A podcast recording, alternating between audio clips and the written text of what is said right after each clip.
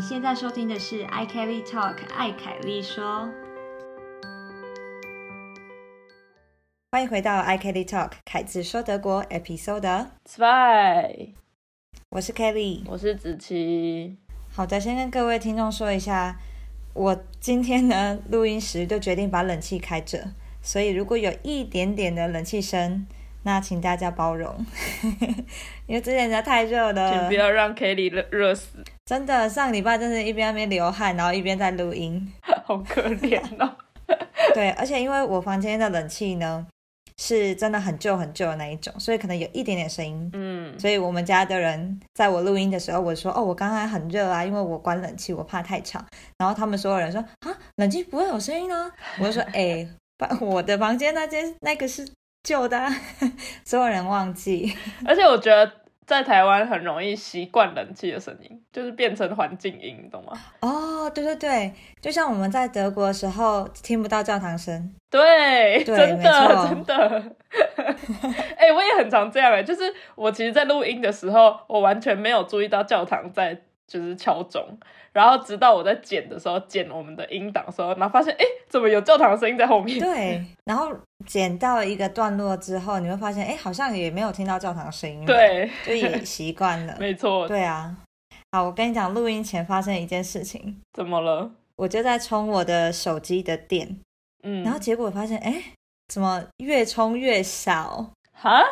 它就从什么三十几，然后我过一阵子去看的时候，它怎么二十几？他在我就 倒很傻退，眼我想说，哇，对，它在倒退，它的电是直接被吸回去还是怎样？然后我想说，好，可能是我这条线吗，还是怎样？我就换了那个线跟插头，就是我直接用我弟充电的那一组。 OK，那它充没有问题，那肯定如果说这次充又有问题，那就是我手机问题，然后我就去充，然后结果不充还好，一充呢就从什么十九又掉到十六，就哇，怎么会这样？怎么？会这样？ 那电是被吸到哪里 去？没错，我弟刚好今天在家，然后他就跟我说：“你那个手机看日子了， 对 就快要寿终正寝了。”对，然后我当下就想说怎么办？怎么办？然后我弟问我说：“哎，你有备份吗？”我说：“嗯，大部分照片什么有啦，但最近的没有。”然后我就赶快 AirDrop 给他。嗯，就在跑的时候，我就同时看那个嗯电池的趴数，就变成什么十趴、九趴、八趴。我想说完了完了，传得完吗？天很哪！惨。结果嘞，结果后来又没有没有传成功，因为可能太多了，不知道为什么。反正 AirDrop 好像你中间不小心有按到还是怎样，就会终止。对，嗯后来我就紧急剩下三趴的时候，选了几支很重要的影片，然后赶快 drop 给他，就有收到。 ，OK，好，然后再来，我就重新开机，想说看看会不会就是重新开机，也许会好。你知道，当你电脑或任何电子产品有有问题的时候，你就嗯，重好，那开我机重就新再开对了，机看看。对， 对。然后我重开的时候，当然就显示哎没电了嘛。好，然后到这时候就插电，然后后来它就复活了。哦，电没有被吸走，没有，啊它现在就是满血复活，所以我现在才能在这边继续录音，因为我是用我 iPhone 在收音嘛。啊，OK，OK，嗯对啊，真是惊险，所以还不用换手机，是这样吗？很硬凹，你该换了吧？该换了，没有。其实，其实跟各位说，我已经买了新手机了，终于决定。我看了大概，我从九月初就开始在想这件事情，然后做了很多那个 research，然后终于买了。可是我还没有时间好好的去过资料啊什么的。嗯哼，对，然后我今天早上，嗯，就是那个手机的 iPhone 这只手机的电被吸走的这个情况发生的时候，我想说应该不会那么悬吧？我刚买手机，然后这只就要坏冥掉，冥之中没错。告诉你该换，对，但应该应该这一支再撑应该也没有多久了，因为我真的已经用到极致了。然后我弟很好笑，他就他其实第一句话听到我说、啊、我的电好像就电池好像怪怪的，他现在就没有再继续充电。我弟马上就说也够了啦，够了啦，就是开始安慰我。我想说他还没有死掉，你不要在那边安慰我。 但确实是没错啊， 我我其实很同意他，是真的用蛮久了，对。但我这个是可能刚好拿到一个很好的手机，很会用没，错。好，这个就是一个嗯哼， iPhone 刚才很很惊险的一个小故事。然后今天呢，我想到一件事情，想要跟子琪聊聊。怎么了？我想问你，你觉得或你自己的经验来说，男女朋友吵架的话，通常是谁先道歉？谁先道歉哦？对看吵什么啊？没有一定是男的或是女的吧，看谁错比较多。啊，这个是很理性的一个 或说法，谁先对错对对。啊，说谁先错是后来其实大家都有错这样吗？ 先错、对啊先道歉，就看谁先错，或者是谁错的比较多。反正对，你要自己。可是我觉得很难啦，因为你要在气头上的时候，你很难自反省自己，你只会一直想到对方的错。没错，对。但如果像你刚刚讲，最后还是会看说到底是谁错比较多，或是谁先错来来决定谁先道歉，这还算是理性。对。然后这次回来台湾呢，就有一个小文化冲击。嗯，我发现台湾就是比较有一种和气生财的概念，嗯哼所以不管今天谁错，有时候你会为了就是顾全大局，反正就是先道歉，嗯这样子、就不一定是男女朋友之间，有可能是什么家人之间啊，什么什么的，对，然后你就先道歉。那道歉了之后，可能还会说啊，我我就已经道歉啦、啊，你就不要再生气啦、就是好像我道歉了，我就情绪勒索，对我道歉，我就很有道理这样子。然后我就想到，我如果跟我德国室友吵架的话，我我记得我有一次用我这招，就是我想说，哦，我已经很累，我已经不想要再继续讲下去，然后反正我就道歉，然后结果我还被紧抓着不放，就他就说，那你知道你为什么道歉吗？然后就是他想要知道你道歉是真的，你觉得你错，所以你道歉，而不是你为了和气生财而道歉。嗯，他有点不能接不受是为你了为了赶和快气睡生觉财。对对对，就是你道歉是要真的有道理，你真的觉得你错了，你才能道歉，就是不能轻易随便说对不起。 OK，这确实蛮德国的欸耶，我觉得。对啊，然后我就想说，那这么严格吗？我我就道歉啊，就是没关系啊，我让你啊，我道歉啊。虽然我不觉得我错，但我道歉。可是他就不接受，他觉得你没有觉得你错，你就不要道歉。嗯哼，对，然后我就哈，要哈这么严格哦。 可是你说的男女朋友吵架谁先道歉，就是你是有观察到呃在台湾固定会有一边，比如说男生或是女生一定会先道歉吗我身边也比较多例子，我觉得是男生比较比较常道歉。 ？OK，但是呢，很多先道歉的都是属于和气生财型的，不是因为他们真的觉得自己做错什么。 OK，对，反正先道歉，然后反正呃哄哄女朋友，她不嗯不闹了，不生气了，然后就哦，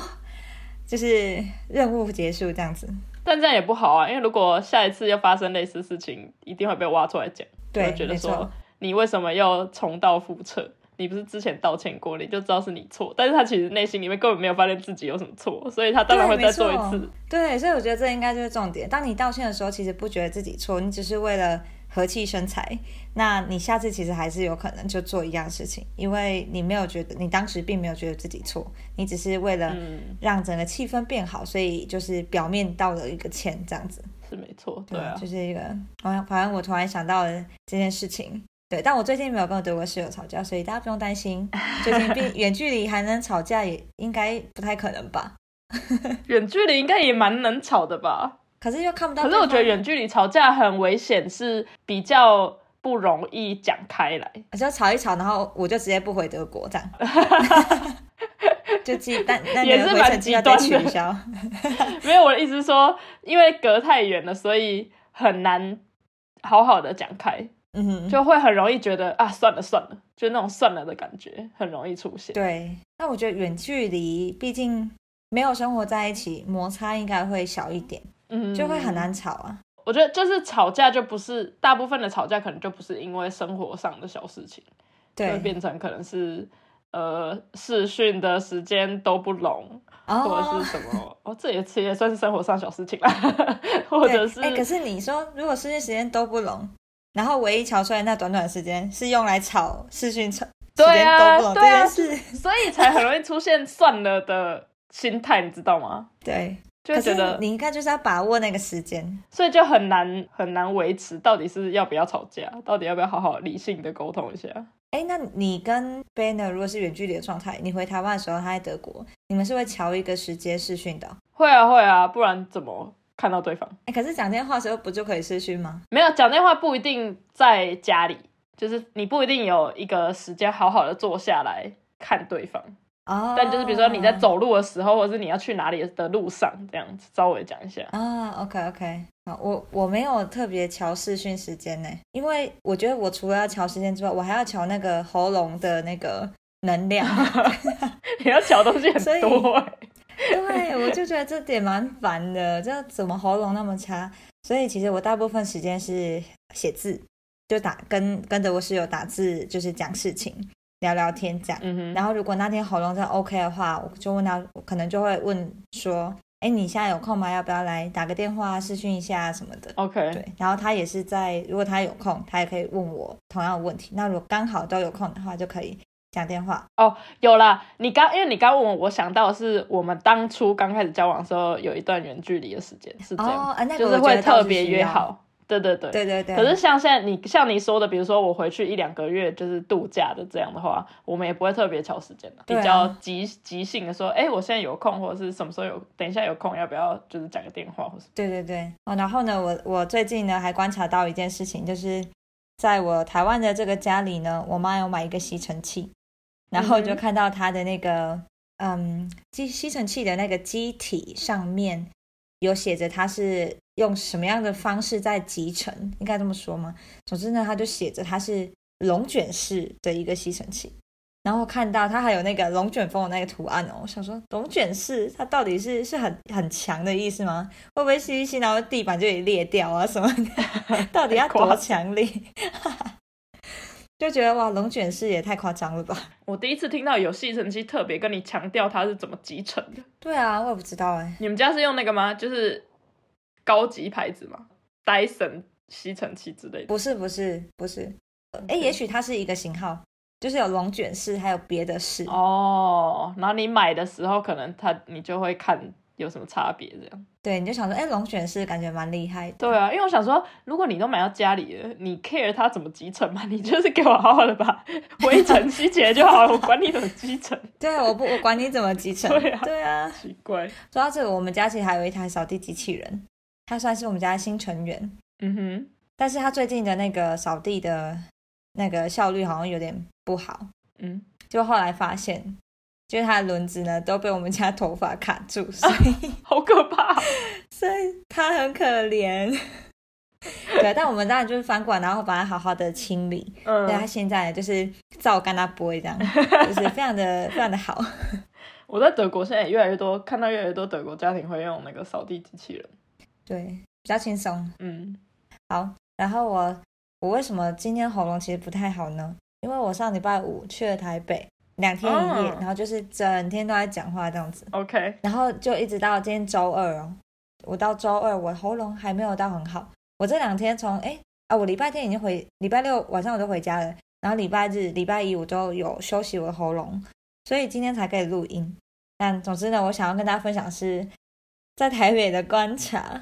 好我，觉得真的去台北就觉得自己是乡下人，什么意思？那个人也太多了吧？嗯哦。对啊，你不觉得吗？ 可是，在高雄不会有人很多的感觉吗？没有多成这样，哦，是哦，台北是真的，对，真的太太太多了。好，然后就一直觉得哇、真的好挤哦。然后礼拜五可能又加上连假嘛，那一天大概下班时间，我差不多要过去找另外一个朋友，我就要搭捷运，结果就大排长龙，然后我要等三班那个捷运车次，我才能上车。哦，就真的太多人了，你想说，哎、前面的进去，我应该等一下就进去，就哎、没有哎、我只是往前一点，但我没有进去，嗯，然后就要等了三次。但这个是不是对你来说，哎、很正常。我自己是因为还好，我自己以前上班什么的地方不是在最热闹的地方，我大概可以理解你在哪里。嗯，我听也听过很多朋友，他们就是上下班时间等过什么，甚至等到十班什么才进去的，也都超正常的。啊，所以我刚刚那也是小 case 欸对，三等三班算还好了。啊，很这个很夸张，这对个啊我已经对啊，很久很久没有体验过这种感觉，对，所以确实反正到台北就有点觉得，哦，我这两天在台北看到的人数，应该是我在德国一整年看到的人数 吧，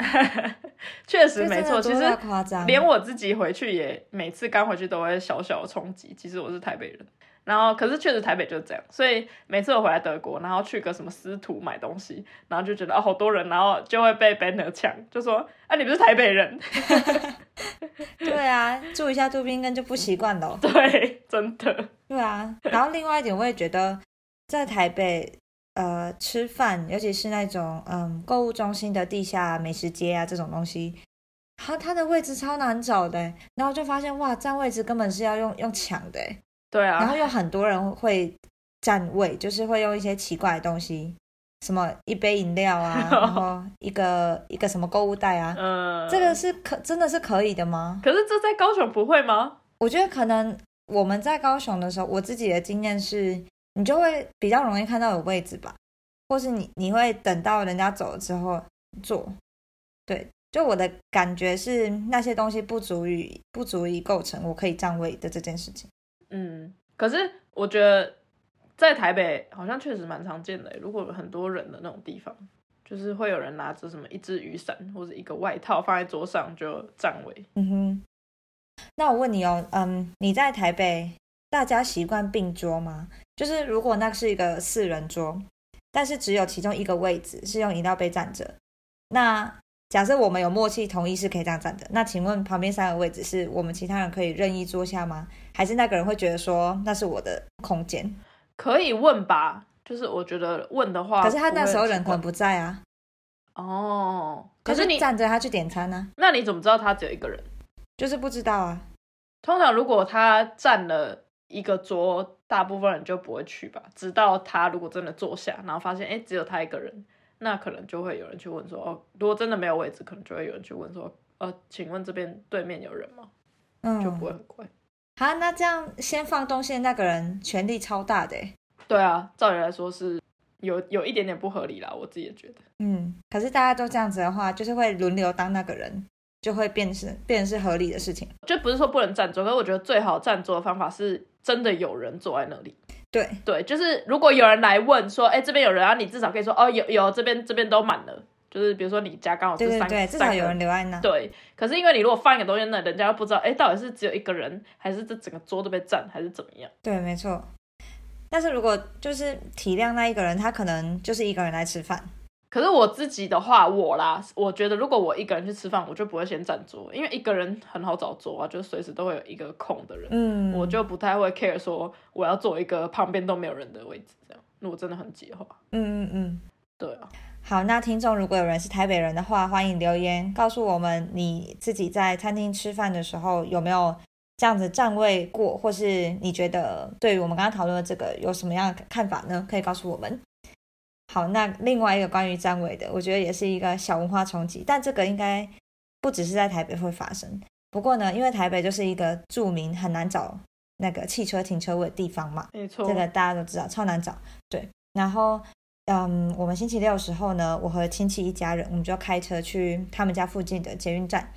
我们一进停车场呢，刚好往左转那一排就有个停车位。我们正要停的时候，刚好对向就来一台车，他从另外一排路转过来，然后他就开始狂扒，就按喇叭狂扒我们。然后我们当然就注意到他了嘛。那时候呢，他大概距离那一格车位大概有三台车格的距离。然后呢，我们当时就在那个车格旁边。理论上，我觉得我们停那一格应该没有问题吧。嗯，但是他那个一直扒，然后想要逼，就是要把我们逼着往后退，感觉就是在说，哎、那个我先看到的是我的。然后我就觉得，哇，也太凶了吧！而且他还很远、呢。对，啊，在干我嘛不知？道你直骑怎么看。 我觉得这不是台北人的问题吧， 是那个人的问题吧？就那个人很凶哎，我想说那个人是有多赶，结果你们有让给他吗我没有让给他，因为我们不想要跟他起冲突。 ？OK，然后我们车上又有又有小孩子啊，我们自己其实也在赶时间，嗯哼，对，所以我们就去找别格。嗯哼，但是我那时候就觉得说，哈，他就这样用眼睛占位，是不是？他用眼睛看到，他就说那是他的，然后这边狂扒我们，然后让我们要往后退，这样子，超奇怪的啊！怎么这种我人？觉得就是真的遇到怪人吧。对我啊，自己在台北很少遇到，我是有遇到过有人会下车占位，嗯，就是如果你车上有两个以上的人，就是其中一个人会下车。对。那车上占位，你觉得可以吗？你会比较可以接受吗？也是在一个呃也是很可以模跟糊不可以的边缘。对啊，我就觉得对啊，对。可是因为这一切都其实都是真的，因为台北真的太难找停车位了，对对。所以大家才会变得那么的。感觉好像就是不合常理的在做这些事情， 对啊，一方面好像又可以理解，但一方面又觉得对啊，心里当然会觉得哦，也太 over 了吧。但是那个看以那个停车状况来看，你又觉得哦，好吧，就是你也不想跟他吵架，所以就算了。对啊，而且万一他是棒球队怎么办？台湾 从后架拿出一支棒球杆，没错，对啊，所以我们这种就是善良平凡老百姓，就只好往后退，然后让他停。可是我自己也是在台北找车位压力都超大，真的是要训练自己的就停车技术跟就是开车能力。你只要一找到，你就要赶快想办法尽你所能的，又要安全的驾驶，但又要尽快的停到那个位置上，就是真的很困没难，错，这是一个那个大风吹的游戏， 真的。 所以我们从小玩大风吹是在训练以后找车位可以很快很准这样。这么有先见之明，谁发明的啊？啊，这个关于停车位这件事情，如果大家有任何想法，欢迎你们留言。希望大家不要遇到这种人，真的太可怕了。对啊，好，那以上是我台北二日游心得，然后回来之后就直接先隔天睡到中午再说，太累了。很好，很好。好，那子琪上周做了什么事？上周呢，我想先说一下，我这周有点小慌张的原因，是因为我还蛮喜欢喝的一种酒，叫做菲德维瑟，它快要结束了，这个它的产季快要结束了。哦，这俗称的那个羽毛酒，对对超对好喝对，哎，我很喜欢。就是可以跟大家小科普一下，因为我自己其实对酒也没有什么特别研究，但小小的跟大家讲，就是菲德维瑟呢，这个东西是酒厂们会酿新的白酒嘛，那它就是一种发酵，刚开始发酵的葡萄酒压榨成的。我觉得大部分很多人会觉得它偏葡萄汁，因为它没有酒味没有那么浓，然后比较甜一点。嗯，然后它就是那种概念是葡萄从开始发酵到完全发酵变成白葡萄酒这个阶段的酒叫做费德维瑟这样子，所以它确实就是因为这样酒味没有那么浓。然后还有另外一个特点，是因为它在发酵的过程的时候，那个它会产生二氧化碳，所以二氧化碳会一直从那个葡萄酒酒瓶里面跑出来，所以生产的时候它就不会把那个它的盖子盖锁紧，不然的话那个瓶就会爆炸，因为它就会一直会产生没错那个气泡，对。然后所以你在买的时候也不能，就是因为它盖子没有锁紧，所以买的时候也不能把它倒过来，就是你要没错，买到它到带回家的时候，从头到尾都要是正的拿着这样带回家。对，你要想象它是一个神圣的酒，对我自己也很喜欢喝这个，但因为它通通常都是在这个时候，就是在呃秋天刚开始的时候的季节出的，然后还还蛮短的吧，通常都什么两三个礼拜、三四个礼拜就结束了，所以它现在已经快快要结束这个季节了，我就觉得很舍不得。而且它结束了就代表冬天要来了。对啊，真的，边喝边哭。 多买一点可以喝到冬天。所以如果现在刚好在德国的大家，赶快去对，应该各大超市都有卖了。嗯超市或者有些酒厂也会买这样子。对，然后讲到德国的喝酒文化，因为这这几天就跟 Banner 一起在家喝肥德白色嘛，然后就突然想到一些德国特别的喝酒文化，可以跟大家分享一下。第一个就是大家多少了解德国喝酒文化的人都会知道，就是敬酒的时候要看对方的眼睛。没错，而且是每一个人都要看。对，就是每一个人你在敬酒的时候，因为我觉得这个是台湾人还没有办法很习惯，因为我以前在台湾跟别人敬酒啊，什么干杯什么的，都是看酒杯，然后因为我就是怕它会跑出来，它会对溢出来，你撞的时候，可是在这边就是不行，你就是要看着对方眼睛跟他敬酒。对，德国人的说法是说，如果你没有看对方眼睛敬酒的话，你就会七年都没有好的性生活，对。非常的严重。那对小孩的版本，你就是说七年会有那个坏运这样子。哦，，对， 非常严重，七年呢、对 啊。只是敬个而酒。且说到这个干杯，我觉得还有一个跟台湾不一样的地方，就是台湾可能大家一起举杯，然后就是点个头示意一下，嗯，然后就喝。可是这里是基本上你会跟所有人都要敲到杯子，哦，然后就在对，敲的那个当下，你看对方眼睛。没错。当然，就是如果这整桌十几二十个人就没有办法真的敲到每一个人就算了，嗯可是真的就像你讲的，会尽量的敲到每一个人杯子。对对对，然后另外一个喝酒文化是是我在 Banner 身上看到的，他在每次在开铝箔罐的那种酒啊，或是其实饮料也会，嗯哼，他就会先在开，就是开那个铝箔罐上面不是有个拉环，是你把它打开的那个拉拉环环。对他在打开之前，他会用他的手指去敲那个瓶口的地方。哦，为什么啊？他就说要先 darauf klopfen。 cloven 就是敲的意思。是为了要把那个气还是怎样敲掉吗？还对，是然后我什就问他说什么意思，为什么要有这个仪式？然后他就说不知道哎、然后结果他就自己上网查，他说我在德国从小一直以来都是这样，就是喝铝箔罐都会先就是上面敲它一下那个瓶口，因为我要分享这个嘛，所以他就特别去查，就发现说哦，敲它就是会让那个气不要冲出来。就比如说你可能刚好嗯哼刚刚拿它的时候摇晃到它了，你马上开的时候就是因为。气泡就全部喷出来嘛，可是这个敲它的这个意，这个用手指敲它两下，就是让它的气泡不要在你开的时候冲出来这样。然后我就想说，怎么可能？你在它的瓶口上面敲两三下，它就会气泡就会掉下去，还是怎么？就是怎怎么对啊魔魔术这师有用嘛吗对。然后我就叫他再再查一次，他就查一查，然后就发他就想说，哎，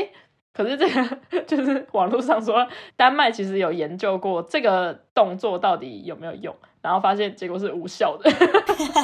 超烂。 Ben 的一直以来，这二十多二二十多年来，他深信不疑的对仪啊式，超烂这。样是没有用的。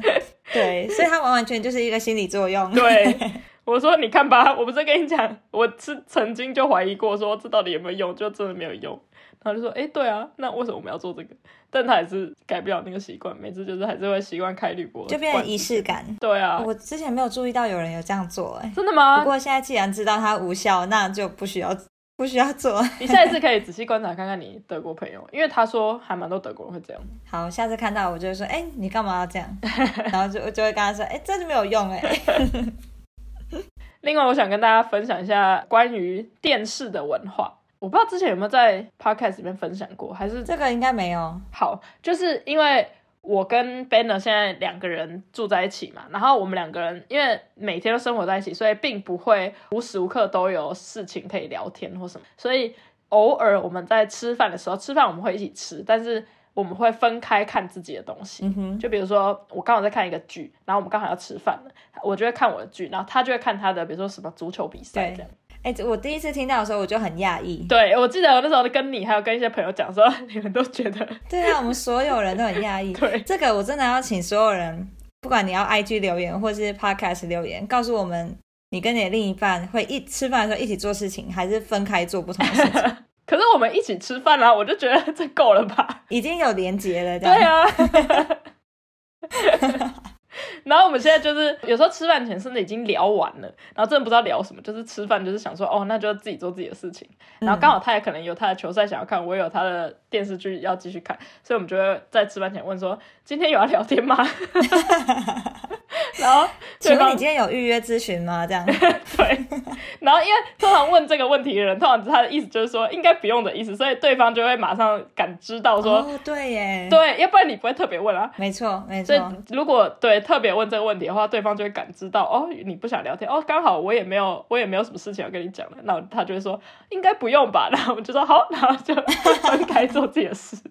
可是我发现有问是好的，因为如果没问，然后你们就各自很直接的就拿出你们的什么平板之类开始看，就会觉得好像很无视另外哦嗯对一个人。啦，很不尊可是重，有我们问不会这样啦，我也觉得 这样有点奇怪。对，虽然问了这句话也，也表示说，哎，他好像问的那个人可能有别的事情想做，但有问还是有差，对啊吧？是一个尊重。对，然后就因为这件事情，所以我们就聊到关于电视文化这件事。上周的某一天晚上，我们去朋友家，朋友请找我们吃饭，然后吃完饭之后呢。他们家有一些桌游，我们就在他家玩桌游。但是其实，在玩桌游的同时呢，我跟 Banner 都非常想看电视上正在播的一个节目，就是如果每周一都会播，在某一台会播一个像台湾以前的那个什么平民百万富翁，哦，你说那个什么会回答问题，然后一直过关过关，对最后对可以拿对对钱。对对对，没错。然后因为我们去那朋友家吃饭的时候，刚好就是礼拜一晚上，然后我们就一直心心念念的， 其实蛮想要看那个节目的，我们两个都蛮喜欢看。然后事后回家的时候，我就问 Ben 说：“你们去朋友家，如果大家都吃饱喝足，就是你知道该吃的、该做的事情都做完，然后可能到后面还有一些时间，可是大家也还没有要走，然后聊天也聊的差不多了，你们难道不会跟朋友提议说，那我们来看个电视对？”啊，这应该 OK 吧？然后 Ben 就说：“不会啊，超怪的欸、啊，怎么会？电视很私人吗？我不知道哎、对，可是因为我觉得在台湾超正常的欸、甚至我就跟他说，在台湾有时候是你去朋友家或者去亲戚家，你踏进去的时候，电视就已经在那边播放的。它就是背景音乐。对，它就是背景音乐，它就是从头到尾一直在那边这样。对然后你偶尔可以看，然后看着你就可能会开一个新话题跟别人讲，然后你不看也没关系，你们就自己聊天。可是电视就还是因为一直在那边放，没错没错，然后他就觉得这件事超怪的，因为他说他知道台湾的家庭会有这种状况，可是他觉得超怪，我们觉得它很怪 啊，很奇怪因为他说在德国，他在他的生活经验里面完全没有这件事过，他没有遇过吃饭看电视这件事情。哦，他们吃饭就是好好的吃。对，啊，我我相信你经历过的德国家庭应该也没有吃饭看电视。对耶，没有，对，而且电视甚至很少在开。嗯，没错，没错，然后我现在在台湾，就是随时都有电视声音，其实我也觉得很 吵，因为对已啊，经不习惯了，就是一直有这种背景音，然后那个新闻台可能就三十分钟后就已经是一样的东西。。对，没错那，如果你在家里整个下午都坐在那，你就是同样一件事情复习一百遍的。真的，对啊，就有点太多。对，这个是我特别想分享的电视文化。还有另外一个重点是在台湾，呃，我自己家里是没有，可是我听到很多朋蛮多朋友，他们是在家里每个人的房间有一台电视，每个人的房间，你说他的家什么哥哥姐姐弟弟妹妹，然后爸妈房间全部都可有能电视小孩没有每个人一台，如果通常是有，尤其很多小孩不可能每个人一台，可是爸妈房间一定会有一台，哦，对然后可能阿公阿妈有一台这样。对，然后他也觉得这个东西是只有台湾有的，他就说德国不可能就是什么。Banner 说他以前小时候他自己的房间有一台电视，可是主要是因为他要看的东西，因为他想通常他想看的东西是运动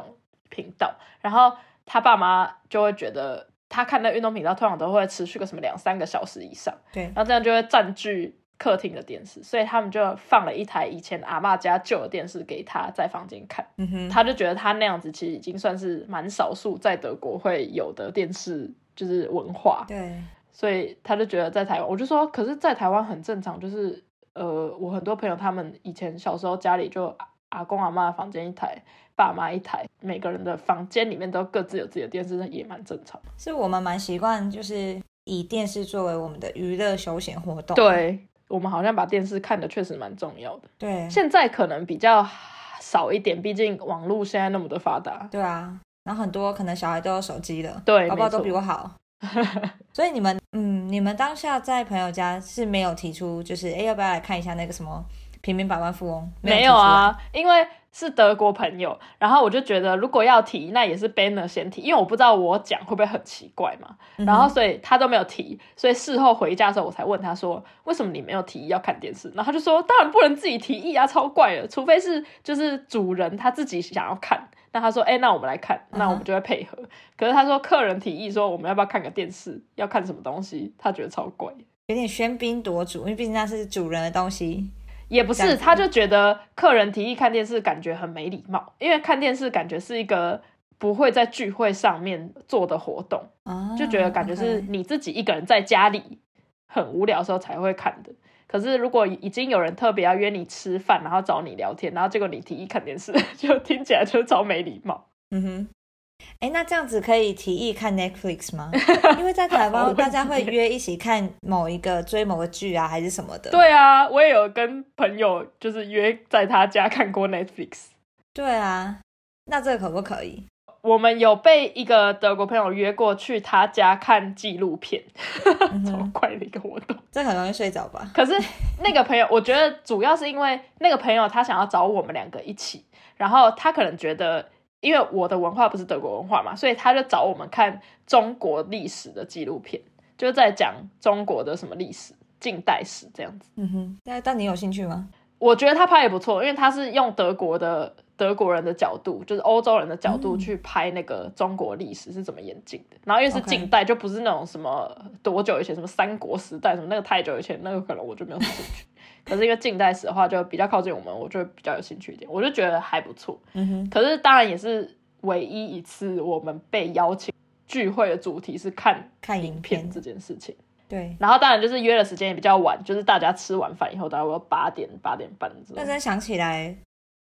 我们好像如果跟德国人聚会，也不会约看影片这类型的。对啊，大部分聚会就是希望可以两边那种积极的交流，就聊天啊，或者是什么喝酒干嘛的，没错，比较着重在真的能够聊天，然后知道彼此到底发生什么事情的这种活动为主。对。而且也不会在交流或聚会的时候让电视放在那边播。不会，你知道，甚至啊，我突然想到，过去几年如果有在台湾跨年的时候，都是在 Banner 家跨年嘛，就是跟他的家人，有时候他的亲戚也会特别来，就是找他们跨年。对然后第一次来跨年的冲击，就是因为我在台湾的时候，如果我在家里面跨年，或者甚至跟朋友去朋友家跨年，就是我们从头到尾的电视都一直播着播那个什么跨年的那个演唱会，嗯，然后一直播到倒数这样子，对啊，然后大家就会一起在电视机前面倒数。很正常，他们家也是这样，就是也是在电视机前面倒数，可是呢，他只有在快要倒数的时候才会把电视打开。那前面在干嘛？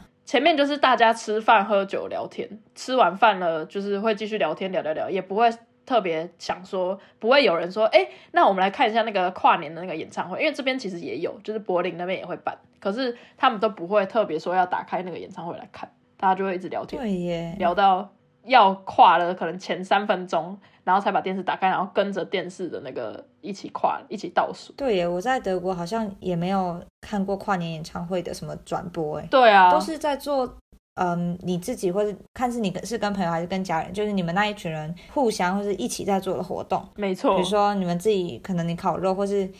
吃那个什么 fondue，蛮常吃这种的，对或是那个 c a c l e t 对啊，可是其实我在台湾，像我去年在台湾跨年，我也是去朋友家，然后吃火锅什么的。可是我们就会开着电视吃，他们就不会。嗯，对对对，因为我们可能就想说，在台湾，我们就想知道现在到底谁在唱歌啊，就那些人，就所有人都认识。可是，在德国，我觉得好像大家的嗯比较没有那么追星嘛，就是我觉得好像很少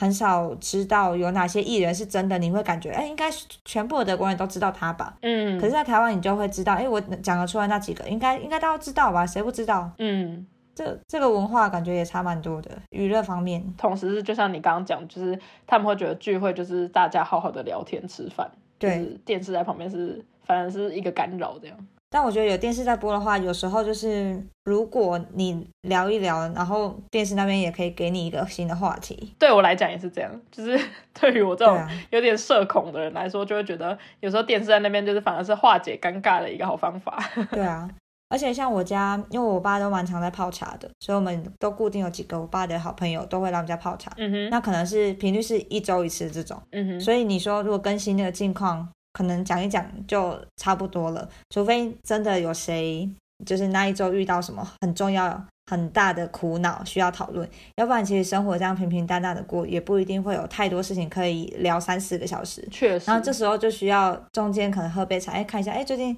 生活社会上发生什么事，对然后互相交换一下彼此的想法。对啊，所以这个那么常见面的话，就是这种。其实我也蛮喜欢台湾的这种交流了，虽然没有什么话题，可是就是你旁边还是会有一个人，然后你们一起看着电视，开一个新的话题交流一下也不错。对，这种很像就是一起生活的感觉。对对对，好，这就是一个文化差异。大家如果也有经历到类似的文化冲击，也欢迎跟我们分享。好，接下来我们来分享一下奇闻异事。子琪要先分享一个 吗？好啊，我想分享的是一个关于洗澡的话题。我突然在网络上查到一个关于德国人到底多常洗澡，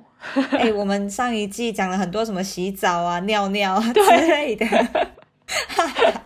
遇水则 这发一。季要继续。好，你说，你说，对，遇水则发。反正我就是在网络上看到一个调查，它就是有一个之前有一个在德国的那个沐浴乳的公司，他们就是进行了一个调查，在二零二一年的时候调查德国人对洗澡的热情程度。 嗯有多爱洗澡？对，应该没有很爱吧？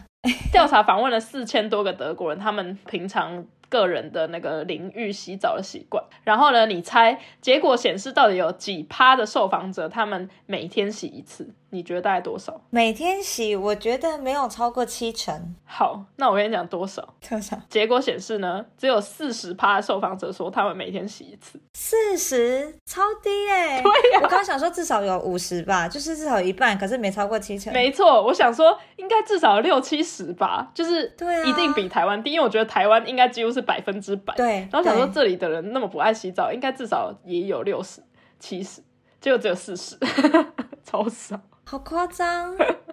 这么么少？然后有二十三趴的人是每两天洗一次，嗯哼，然后有三十趴的人就是没有特别说明他们的习惯是什么。但是在这个数据里，比较特别的、比较有趣的东西是呢，有三点五趴的人，他们表示他们蛮极端的哦。这三点五趴的人，要么每周只洗一次澡，或是每天洗好几次，啊， 不知道在干嘛。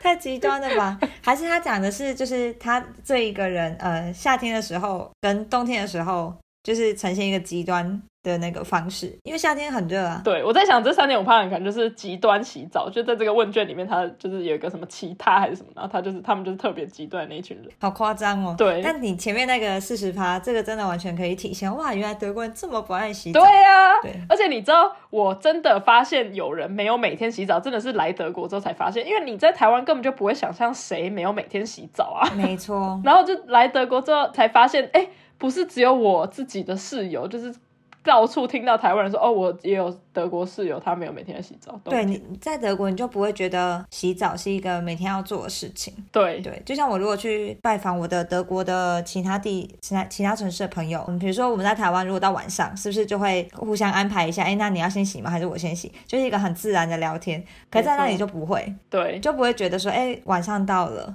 然后什么你要不要先去洗澡还是怎样？因为对可能厕所只有一间。他们就会省去那个排队的压力啦。对，然后如果你想说，哎，可是德国有的很很多人是早上啊，好，那你但是你到了早上也不一定会有 这个话题的作为是一个，反正每天必须，反正就你觉得你要洗澡，你可能就跟他说一下，哎，我今天要洗一下。对，哦，对，他们会用这这句话，就是他会说，哦，我今天应该要洗一下澡， 就好像是昨天跟明天应该没有要洗澡。对，就是强调说我今天要洗哦，这样。对对对，这、是一个这、是一个特别的活动，这样对，好啊。接下来这个调查也有，就是调查一下说，那洗澡的人呢，他们呃喜欢用温水还是喜欢用冷水洗澡这样。然后当然就是这个就比较正常一点，有超过一半的人他们用温水洗澡，有十趴的人他们是交替，就是一下温水一下冷水，就是没有没有固定这样子。哦，然后只有三趴的人他们是经常性的洗冷水澡这样子。你都洗什么？我都洗温的、欸，呃，夏天可能会转偏凉，哦，我跟你应该差不多，对。对可是我洗完就很容易，整个浴室都是那个，水汽汽， 对啊。我就制造一个桑拿的感觉。好，你继续说。然后对于洗澡时间的长短呢，在这个问卷里面，就是他也有问那些受访的人，然后有超过三分之一的受访者认为，嗯，五到十分钟的洗澡时间很正常，嗯大概二十趴的人，他们不到五分钟就可以洗完。相比之下呢，居然只有不到九趴的受访者，他们的洗澡时间超过十五分钟，所以大部分人都觉得在十到十五分钟以内洗澡是可以结束的。我之前都洗蛮久的，嗯，主要是如果是冬天，你就想说哦，有热热的水就很舒服。对，可是自从自从上一次我不是被我德国室友念吗？有我记得， 他说德国干旱，我们要共体时间，所以反正我我就有计时，然后有点在有在加速我的那个洗澡的时间这样子。好，对，但我如果真的要洗快也可以，嗯，因为大家记得我在露营的时候，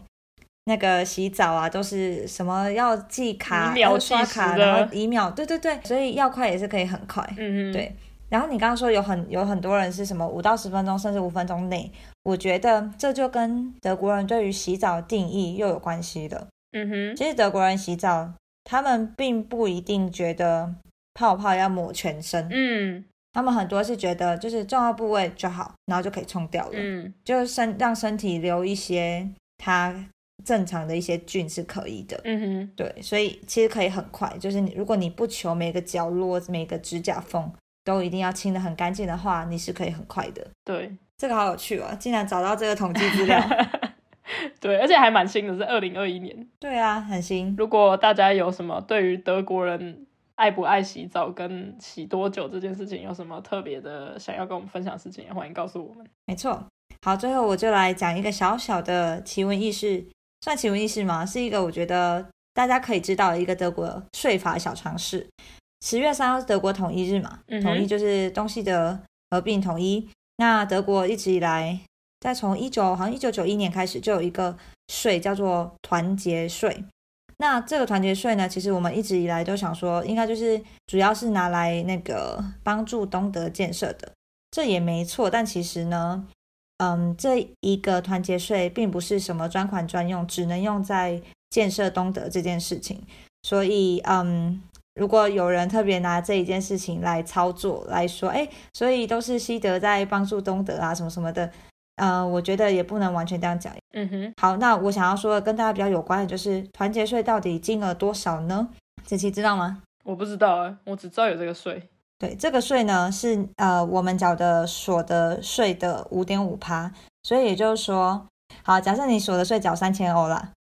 然后你三千欧里面你乘以五点五趴，嗯大概一百六十五欧元，这个就是你的团结税。嗯哼所以你那一年缴出去的税呢，除了有所得税这个三千欧，你另外要缴一个一百六十五欧元的团结税。然后，嗯哼当然，在德国还有一些其他税啊，什么如果你有信教教堂税啊什么的，这个就都会再额外再做计算。对，嗯那这个是团结税的部分。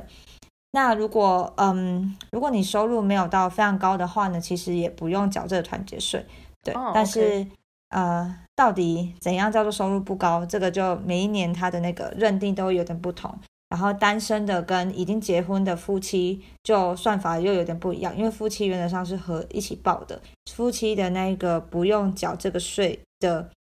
呃数额可能就会再高一些，因为毕竟是两个人的扣打算在一起。对，那原则上德国就是一个你赚越多钱，你就呃有一个社会责任，你就缴越多税这样子。嗯哼，好，那这个就是团结税的一个呃税法小知识跟大家分享。好的，好的，那以上就是我们这一周的更新，感谢大家的收听，我们下周见啦，拜拜。拜拜。你喜欢我们今天的内容吗？别忘了留言告诉我们，或者是给我们五颗星的评价。你也可以透过 IG iKelly Talk 来和我们聊聊你今天听完的心得哦。